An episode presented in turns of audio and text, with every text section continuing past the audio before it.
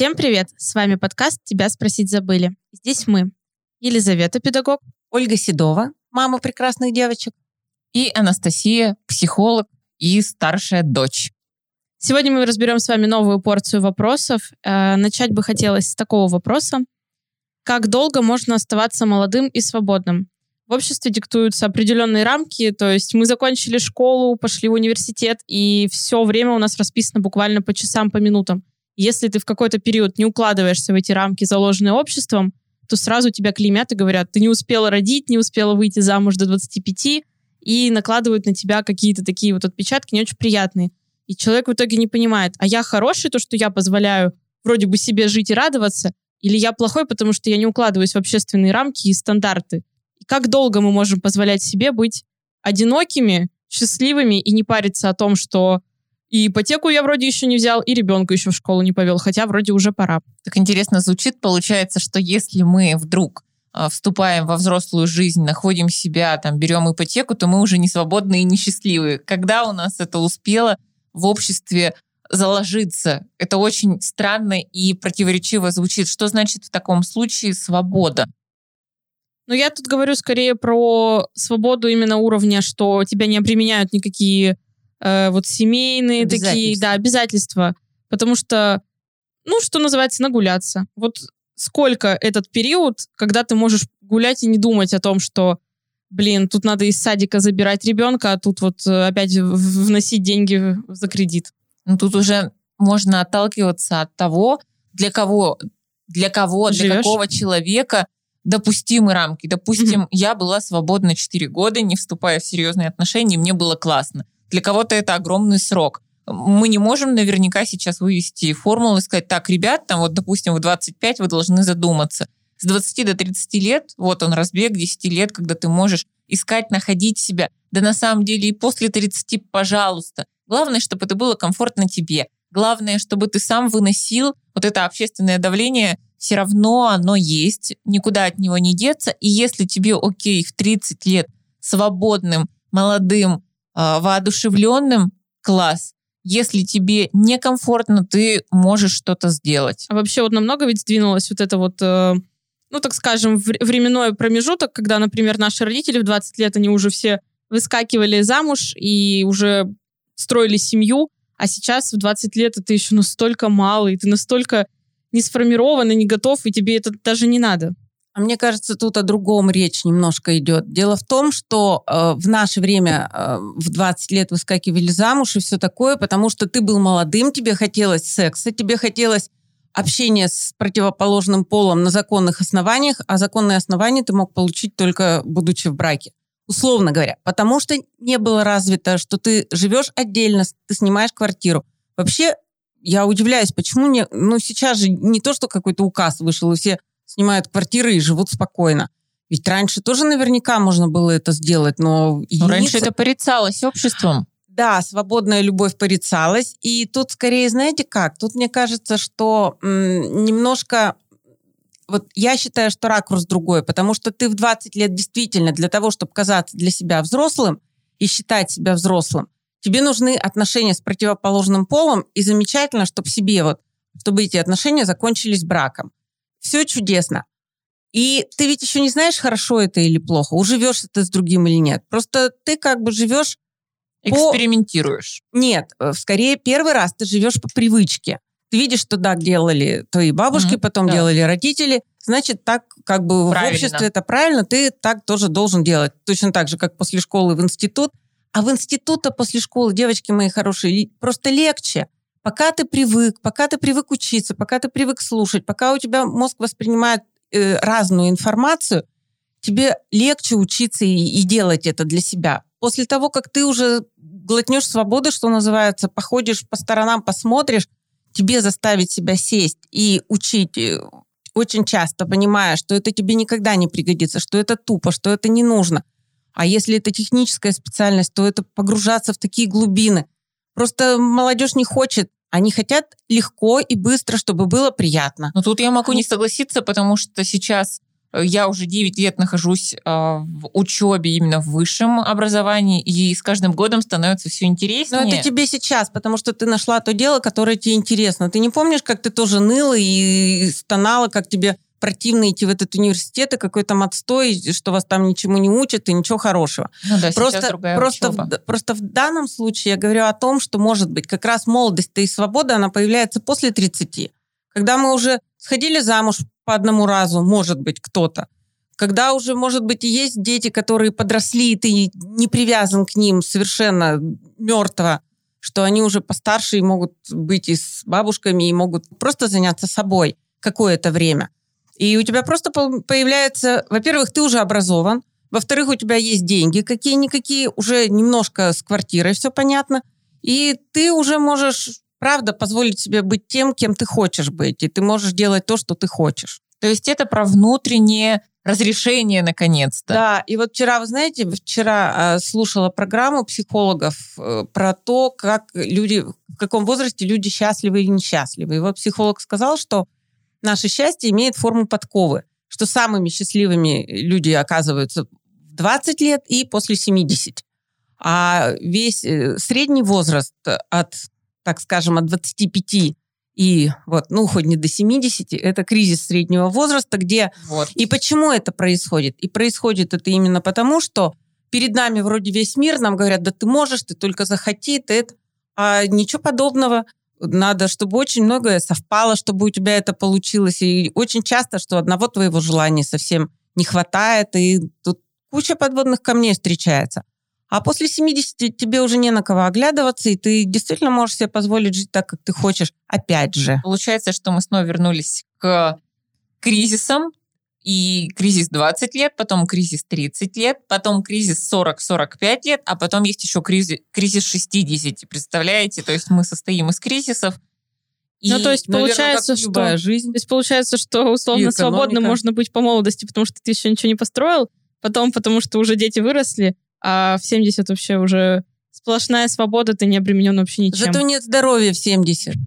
Поэтому давайте договоримся, что каждый из нас не будет привязываться к какому-то возрастному показателю. Если вы хотите, если вам 20 лет, и вы хотите сейчас погулять, посмотреть этот мир, поизучать себя, пожалуйста. Если вам 25, пожалуйста, 30, 35 и так далее нету здесь вот этого ценза, можно и в 40 продолжать быть свободным и молодым, это выбор каждого из нас. Не бойтесь уходить от системы.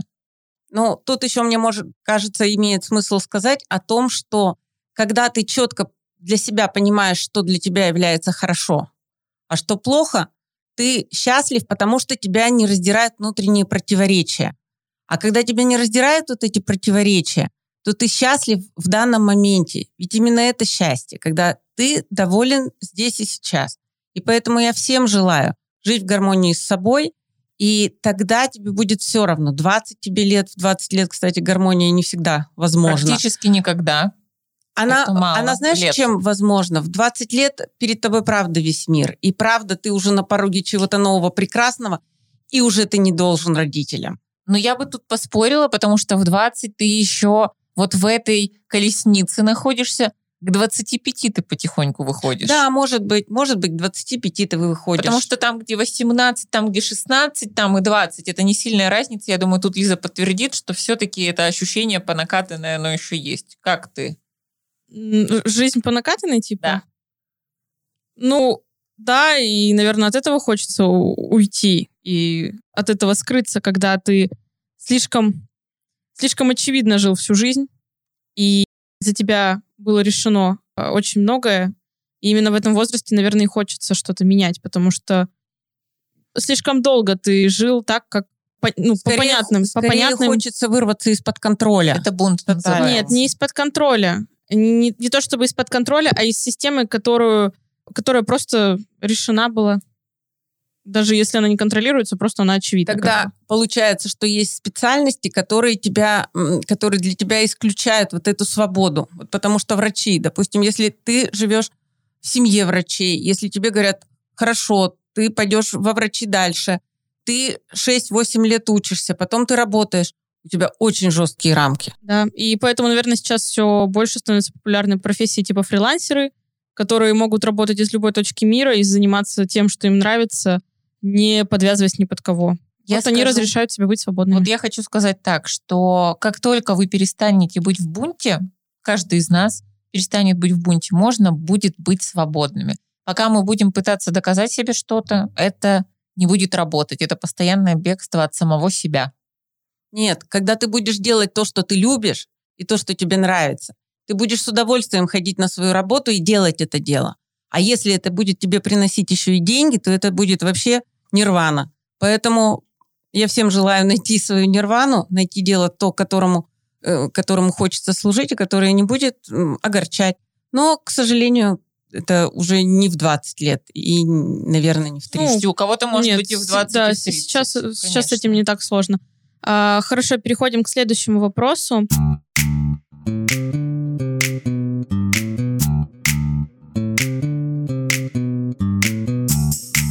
Второй вопрос, который мы разберем. А, как чувствовать себя комфортно в одиночестве? Вот мы остались одни, мы молоды, свободны, нас ничего не связывает и ты понимаешь, что ты просыпаешься в пустой квартире, ты приходишь в эту пустую квартиру после рабочего дня, и вроде бы как э, одиноким быть классно, ты ни от кого не зависишь, ты ни под кого не подстраиваешься, но правда же мы заполняем все пространство вокруг нас э, чем-то, лишь бы не чувствовать вот именно это одиночество. И даже мои подруги, которые говорят, ну да, классно, конечно, что я там вот иду, куда я хочу, и ем, что я хочу, и трачу деньги на что я хочу, но как-то все равно одиноко. Вот как научиться жить в одиночестве и чувствовать себя в нем комфортно? Два таких абсолютно разных слова — свобода и одиночество. Мне кажется, сразу чувствуется, насколько человек или окрылен своим уединением, или погружен в то, что рядом с ним нет других людей. У меня был опыт, я в течение четырех лет была свободна, я не могу сказать, что это было одиночество — хотелось контакта, хотелось общения, но вот то время препровождения, когда можно было быть одной в пустой квартире, это ни с чем не сравнится. Сейчас я иногда скучаю по этому и понимаю, как это время можно классно использовать, потому что только наедине с собой мы максимально глубоко можем услышать себя. И да, это может быть некомфортно, и в каждом из нас, и у каждого из нас есть возможность составить свое расписание и составить свою жизнь таким образом, чтобы этот комфорт себе предоставить. Это очень взрослая позиция. Вот прослушать себя. Э, читала пост в Инстаграме на тему того, что мы боимся себя слушать. Мы боимся вот услышать от себя, может быть, вещи, которые мы не хотели бы о себе знать. Ты включаешь себе фильм, когда ты завтракаешь, у тебя постоянно играет музыка на фоне. Я вот даже по себе сужу. Я жила одна эти полгода, и я у меня постоянно что-то играло, потому Белый что... шум? Да, потому что как будто бы этот фон нужен, как будто бы... Да даже те же подкасты мы слушаем, чтобы с нами кто-то как будто бы разговаривал. Мы как будто состоим в диалоге, если у нас нет возможности с кем-то в диалог войти. И по сути нам все время нужен этот фон, как будто бы мы себя боимся услышать. Это называется не быть в моменте здесь и сейчас. Это про то, что у человека, ну, у каждого из нас не развито состояние взрослого. Потому что если идти по улице без а, музыкального сопровождения и просто смотреть по сторонам, можно увидеть мир, можно ощутить свои чувства. Услышать и город. вот мы, мы боимся и мыслей своих, и чувств своих, то есть встречи с самим собой. Тогда логичный вопрос. Если мы боимся встретиться с собой, как мы можем встретиться с другим человеком? Неважно, это друг, подруга, это мужчина, это тот же самый ребенок, может быть, это новый учитель. Если мы боимся контакта с собой, если у вас не было момента в жизни, когда вы были свободны и когда вы оставались наедине с собой, то этот момент очень важно прожить сейчас. Не обязательно сейчас с кем-то расставаться, жечь мосты. Нужно просто выделять себе время, хотя бы 15 минут в день, когда можно посидеть в тишине. А вот, кстати, хороший, помнишь, вот тоже говорила, что я иду в парк и обнимаюсь с деревом. Вот я по себе сейчас э, хочу сказать, что у меня бывают моменты, сейчас девочка, когда взрослые, и каждая живет уже своей жизнью, у меня много свободного времени. Я очень люблю гулять в парке, просто гулять в парке, ничего не слушая, никуда, никакой музыки меня не сопровождает. Я просто иду, и я понимаю, что я наслаждаюсь природой, я замечаю, какое голубое небо, какие красивые листья. Я с удовольствием сейчас жду осени, чтобы вот видеть, как меняется природа. Мне это, меня это греет, мне это нравится. И совсем не обязательно, что я иду и думаю про себя, какая я там, что у меня внутри гармония. Это про зрелость. Мне, мне хорошо. Да, да ну вот э, я, например, два года подряд ездила, в, ну, так сказать, в путешествия небольшие, да, одна. И я все время ездила туда одна. И когда я говорила, там, рассказывала кому-то, что вот я езжу одна, мои знакомые очень удивлялись. Говорили, а, как? А как? А с кем ты делишься эмоциями? А вот. А как? А, а как это вообще? А мне было прикольно именно в том плане, что я не подстраиваюсь ни под чей темп, я просто вот в своем ритме и смотрю то, что мне нравится. Но в такие моменты, правда, понимаешь, что хочется поделиться. И даже когда я у тебя, мама, сейчас спрашиваю, почему ты не хочешь поехать в путешествие одна, ты говоришь, ну как одна? Когда то есть, по поиске. сути, мы же должны быть, правда, с самим собой в таком ладу. А кто, если не мы, да? Нет, видите, прекрасно быть с собой целый день в ладу. Буквально чудесно впитывать впечатления и обращать внимание на все хорошее, что окружает вокруг, а может быть и напрягаться от того, что какие-то неприятности происходят мелкие, пусть с тобой, пусть тоже вокруг. И вечером обсудить это.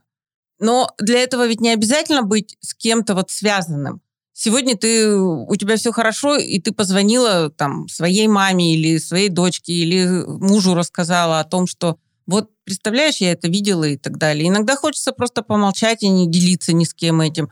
То есть тут же не, не то, что ты сидишь и думаешь, блин, что я сегодня хочу? Конфету или селедку? Точно так же здесь поговорить или помолчать? По-всякому. Ну, и, и мне кажется, вот знаете, если мы будем на этом фиксироваться часто, то мы только лишним голову Да, но вот у меня прошлым летом, когда я жила в другом городе одна, у меня был период, когда я не могла как-то состыковаться со своими подругами по времени, и мы не виделись дней шесть. И я все эти шесть дней, я была ну, просто вообще одна. Я как-то даже ни с кем особо не разговаривала, ну, только, может, по работе, на работе. Все. И это было очень странно, когда я возвращалась домой и думала о том, что уже неделю я вот просто сама с собой настолько в каком-то этом закрытом комочке, не, непонятно даже. Вроде мне это и нравится, но как-то пусто так на душе. Если у вас нет возможности поговорить с кем-то, начинайте вести дневник. Это вообще очень полезная практика, когда ты можешь выписать все свои мысли на бумагу. Очень важно, чтобы это было сделано от руки. Таким образом, что мы делаем? Мы структурируем э, наши эмоции, мы их для себя выпускаем, потому что все, что крутится в голове, почему у нас есть потребность поговорить, выпустить это из себя и направить это, то есть как-то вербализировать, наконец. И с помощью выписывания, с помощью ведения дневника вы также можете это выписывать и проживать. Так бывает, что у нас не всегда есть человек в контакте, поэтому попробуйте. Я веду такой дневник не каждый день, но это помогает. А, а это надо это... вести э, в моменты, когда тебе тебя так вот накрыло это одиночество, или просто когда ты увидел там красивое дерево и пишешь, я увидел красивое дерево. Если тебе захотелось. Если у тебя э, есть потребность. потребность. Вообще классно вести дневник в течение месяца ежедневно. Ну, знаете, буквально там 2-3 странички о том, как прошел день, о каких-то размышлениях. Почему? Потому что в голову каждого из нас приходят классные, вдохновляющие мысли, которые в дальнейшем можно реализовывать, но они забываются. Я и так если, писала. Вот, если есть привычка это прописывать, да. то потом у тебя есть возможность это перечитать, вспомнить то состояние, и оценить, насколько ты поменялся. Это так Да, здорово. я так писала еще в свои там 13 и недавно перечитывала эти записки. Это так забавно. Девочки, ну это, мне кажется, это нереально. Это из той оперы, что все знают, что правильно есть и как правильно питаться, и едим все равно как попало. Все знают, что надо ходить в спортзал заниматься. И единицы это делают. Вот правда, всего 3% населения, может быть сейчас 5%, регулярно занимается фитнесом. Точно так же и здесь. Мы все знаем, как полезно писать рукой, как здорово гармонизировать себя с помощью вот э, записанных вот этих мыслей, как это все вообще всегда полезно. Кто из нас пишет рукой? Я. Ну, ну когда, сейчас, когда это надо. Работаешь. Никогда, ну ты же знаешь, что это надо. Даже когда ты вот э, расстраивалась, я говорю, запиши это все. А мне, кстати, вообще почему-то вот об этом и речь. Не, не помогало никогда, сколько я пробовала писать. Мне это никогда не помогало, и у меня как будто бы это мысли сразу уходили. Их, да, их как будто не становилось, при том, что я хорошо пишу вот сочинение условно. Но когда мне надо было написать там о своих чувствах, у меня это какие-то односложные предложения, которые не формулируются. А вообще Хотя звучит, в голове очень много звучит всего. страшно. Типа нам нужна система и структура. Так пишите, когда хотите. Потому что если у нас будет мысль, так, я должен ходить в зал три раза в неделю, от этого захочется убежать. Поэтому все по любви и ни в коем случае не по принуждению. Нет, я просто говорю про то, что если ты в какой-то определенный день, если у тебя появляется режим, словно говоря, ты знаешь, что ты вечером должен вот 10 минут этому Должен посвятить. ужасно звучит. Но это же систематизирует тебя. И потом ты уже будешь писать не такими. Я сегодня поел, сходил в кино и подумал об этом. Это про контроль какой-то сейчас. А как дневник писать? Ты сел и что? Если Открыл у тебя бумагу. есть потребность поделиться чем-то, если а тебя переполняет, если тебя переполняют эмоции, у нас столько всего может произойти. Ну вот я так в заметках пишу. Может быть, не очень хорошо, что не от руки, но когда я у меня Ты был год, так, как тебе удобно. Да, когда у меня был год, когда я активно писала посты в Инстаграм, я вот прям ехала там в метро и думала, так, у меня вот такая мысль, я сейчас об этом напишу. Это прикольно выплескивать. И, кстати, почему-то именно вот в формате заметок мне всегда это было проще писать, чем от руки. Ну, просто ну, это, может быть, просто потому что мысль идет, и ты быстрее Найдите печатаешь. свой способ. Я не хочу, чтобы мы сейчас, знаете, говорили, делайте так, и это вам поможет. Найдите свой способ. Мы все разные. Каждый из нас сам понимает, что ему нужно. И одиночество — это неплохо. Это возможность понять себя. Ведь если мы, не понимая себя, постоянно будем искать заместителя, человека, на которого мы будем это вываливать... Он сойдет с ума. Да и, и не то, что даже сойдет, это будет говорить о том, что если в какой-то момент этот человек уйдет, а люди приходят и уходят, приходит и уходит из нашей жизни, мы сойдем с ума. Если бац, и вот этого спасителя не будет. Не ищите себе спасителя, ищите себе соратника.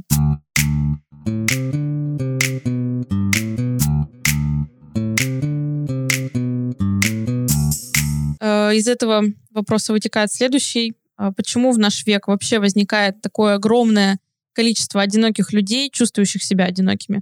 Если мы постоянно находимся в среде социальных сетей, если вокруг нас всегда много народу, всегда толпа, и мы ходим на работу, на учебу, на танцы, на какие-то разные кружки, и, казалось бы, ну, очень много мест, где можно найти соратника, да даже тот же интернет. Почему вообще сейчас столько одиноких людей? Неужели нам не помогает вот это вот все вся эта масса заглушить потребность вот в нахождении кого-то рядом. Я не понимаю, что значит одиноких людей. Тут расшифруй, потому что мне хочется сказать, да в смысле одиноких? Им классно, они кайфуют. Расскажу. Э, когда я в прошлом году уехала и жила одна, э, и писала о том, как классно, что я купила сама себе цветы, я сейчас сижу, пью вино, мне буквально человек 20 тогда ответил на историю, мол, блин, наверное, это очень грустно, когда тебе всего 19, а ты сидишь вечером одна с букетом купленным сама себе и пьешь вино в одиночестве. И мне стало так непонятно, почему вам грустно от того, что вам хорошо с самим собой. Это же круто.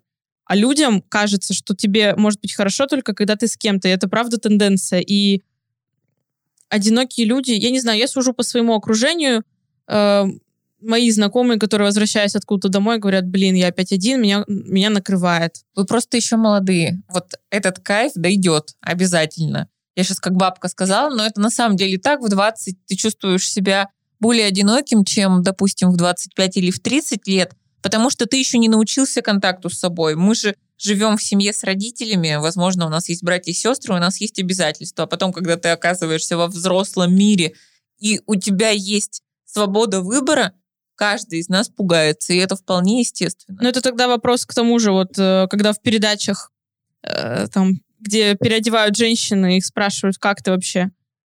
Практически ни одна не скажет, что она себя любит, что она с собой в ладу, и что ей хорошо. Она скажет, мне 45, я страшная, никому не нужна и никого не нашла. Что за жизнь у меня никчемная? Она совсем не кайфует от того, что у нее вырос ребенок, и она свободна, от того, что она может путешествовать. Она также сидит зажата и думает, блин, я одна, жизнь уходит, а рядом нет, для опять же, пресловутого мужчины или кого-то еще. психотерапевты. Для этого есть специалисты, которые помогут тебе принять себя. И вот знаете, сейчас такую волшебную таблетку давать, у меня ее, к сожалению, нет. Если кто-нибудь из вас найдет, поделитесь, пожалуйста. Да, это вот про принятие себя, про то, принятие. что... А как себя принять, если, допустим, несколько поколений до нас, наши родители, бабушки, прабабушки, ни у кого даже не было этой формулировки, как принимать себя. Там были обязанности, там были положение, как ты должен, как ты делать не имеешь права. И мы, я опять это скажу, мы первое поколение, которое знакомится с собой.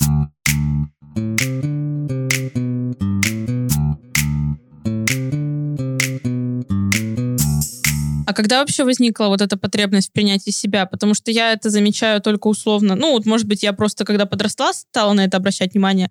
Но это как будто бы появилось очень резко и очень быстро развивается. То есть еще пару лет назад, там, ну, три года назад, да даже пять, когда Инстаграм только условно начался, да никто не, ну, не говорил об этом. Сейчас кому-то не зайди на страницу, все пишут, блог о принятии себя, как хорошо, как я люблю себя, свое тело и все такое. После 2012 -го года. Да, то есть вот, а почему вот что вдруг щелкнуло, что люди такие, так, мы всю жизнь жили как надо, а сейчас мы хотим а любить потому себя. Потому что новое десятилетие началось, и как раз было пару лет на адаптацию. Если посмотреть, что у нас было в 90-х, в 90-х было не до того, чтобы как-то себя принимать, там надо было выживать. В 2000-х было нестабильное состояние, была реабилитация после травмы, Сейчас мы наконец-то можем выдохнуть. Как это вообще пришло в голову? Эм, ну, то есть, условно, мы же росли под надзором наших родителей, которые выросли с теми установками, а, ну, где не было принятия себя. А как вот молодое поколение вдруг такое, так, нам там 15, и мы уже понимаем, что про себя принимаем. То есть откуда вот это пошло? Кто дал Запада, старт? С Запада это пошло, потому что Европа и Америка раньше начали разбираться в себе, и так или иначе эти тенденции доходят до нас. У нас есть э, фильмы, в которых абсолютно открыто показывали, как люди учатся понимать себя, изучать себя. В какой-то момент пришло это разрешение к нам.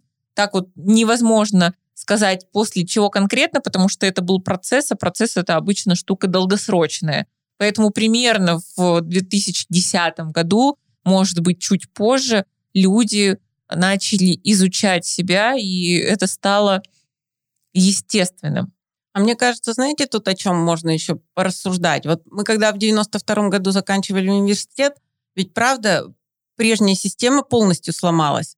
Было разрушено все, к чему мы, условно говоря, ну, для чего мы учились и к чему мы шли. И мы поним, должны, ну, понимали, как бы, что если вот мы выучимся, мы закончим университет, и у нас впереди, впереди вот такая дорога. Бац, и никакой дороги нет. Бац, и каждый сам за себя. И что хочешь, то и делай. Конечно, сначала все сели с выпученными глазами, потом потихоньку начали шевелиться, и как раз то, что мы были молодые и сильные, и не так много чего боялись, а это, наверное, как раз в силу того, что мы были молодые, безбашенные, и перед нами была вся жизнь, мы начали потихонечку, потихонечку что-то делать, ковыряться, каждый в своей отрасли. Кому-то одно удалось, кому-то другое. Но, честно говоря, никогда так не заморачивались о том, что вот э, не копались в себе, потому что мы знали, элементарно, молодежи нужны деньги. Они сначала хотят денег, потому что они хотят... Это базовая потребность. Да, да. И по, поэтому пока ты ищешь, где бы эти деньги взять, ты не будешь сильно внутри себя ковыряться. Это уже потом, когда у тебя вот это базовые потребности закрыты, это тогда ты уже о душе начинаешь думать. А там ты думаешь, блин, ты купил путевку себе на лето, э, чтобы с ребенком съездить. Потом, вот скоро Новый год, что-то там, какие-то эти подарки. Все было гораздо проще, мне так кажется. Я никогда так глубоко внутрь себя не копала, и как-то у меня не было потребности ковыряться. А может быть, потому что именно что я решила рожать детей и родила, и, и было просто не до того. А как э, вообще провести грань между э, принятием и любовью к себе, которые все говорят, это правильно, и эгоизмом, который, ну, может быть, который может быть вызван. Эгоизм, э, это вот хорошо. именно Просто сейчас вот я смотрю на нашего папу, да, ну, опять же, установки были раньше совсем другие, который говорит, фраза «люби себя», она везде, отовсюду, все такие типа, ну, как бы это правда ведь самое важное, себя любить. Но где найти эту грань, когда ты любишь себя и любишь всех, и когда ты любишь себя, а на всех остальных плюешь? И как эту грань не пересечь? Ориентироваться на свои чувства. И лучше плевать на других, чем плевать на себя. Да, это звучит эгоистично, но мы у себя одни, если мы каждый раз будем плевать на себя, бросать себя и делать что-то для других, ну, в итоге счастье нам не прибавится, нами будут пользоваться. Поэтому, друзья, официально всем, кто слушает сейчас подкаст, я даю разрешение быть эгоистичным. В современном мире это полезно. Ну, это потому, что тебе всего 26, и это потому, что у тебя действительно впереди вся жизнь. люди, которые, правда, были на сломе, так скажем, поколений, э, состояний, веков, так скажем. А ведь мы, правда, люди, которые были на, на сломе веков. И поэтому нам очень многое вот воспитывалось в то время, когда было так. У нас до сих пор папа говорит, а ты поделилась едой там со Кошмар. своими друзьями, да? А молодежь скажет, зачем? Сейчас мы в другом поколении, да? поэтому... Да, но поэтому при этом, я сильно но... и свое мнение со своим мнением тут не лезу. Оно у меня есть, оно у меня определенное. И в данном случае... Каждый выбирает. Да, так, да, да. Но, при этом, но при этом я считаю, что не нужно плевать на себя, да, в угоду другим, но и Тут сразу у меня вспоминается вот это вот, эти наклейки на машинах, типа, мне пофиг, я паркуюсь где хочу. Паркуйся это, где хочешь, но не в угоду Это совсем другим. другое. Это называется нарциссизм, когда ты, видя себя, то есть мы же уже проговаривали с вами, что наша свобода заканчивается там, где начинается свобода другого человека. Поэтому если ваши потребности не противоречат и не обижают, они могут обидеть, но они не ущемляют в прямом и переносном смысле права другого человека, вы можете выбирать себя. Как только ваше поведение становится асоциальным, а такое тоже бывает, значит, с вами уже что-то не так. У нас сегодня неоднозначный подкаст, и я слышу, что, возможно, каждый из нас остался при своем мнении, и это тоже нормально, мы не обязаны друг друга переубеждать. Кто-то из вас будет согласен с нами, с кем-то из нас, кто-то из вас будет плеваться и говорить, нет, я так не думаю, и это тоже нормально. Поэтому сегодня про такое слушание, принятие и толерантность. И я хочу сказать вам спасибо, вы задаете вопросы. Это очень важно. Пожалуйста, подписывайтесь на нас, ставьте отметки, потому что так мы понимаем, что наш труд оценивается вами. Пишите комментарии и, конечно, задавайте вопросы. Мы через неделю встретимся, обсудим новую порцию от вас. Это были мы, Анастасия, Елизавета и Ольга Седова. До встречи. Пока-пока. Всем пока.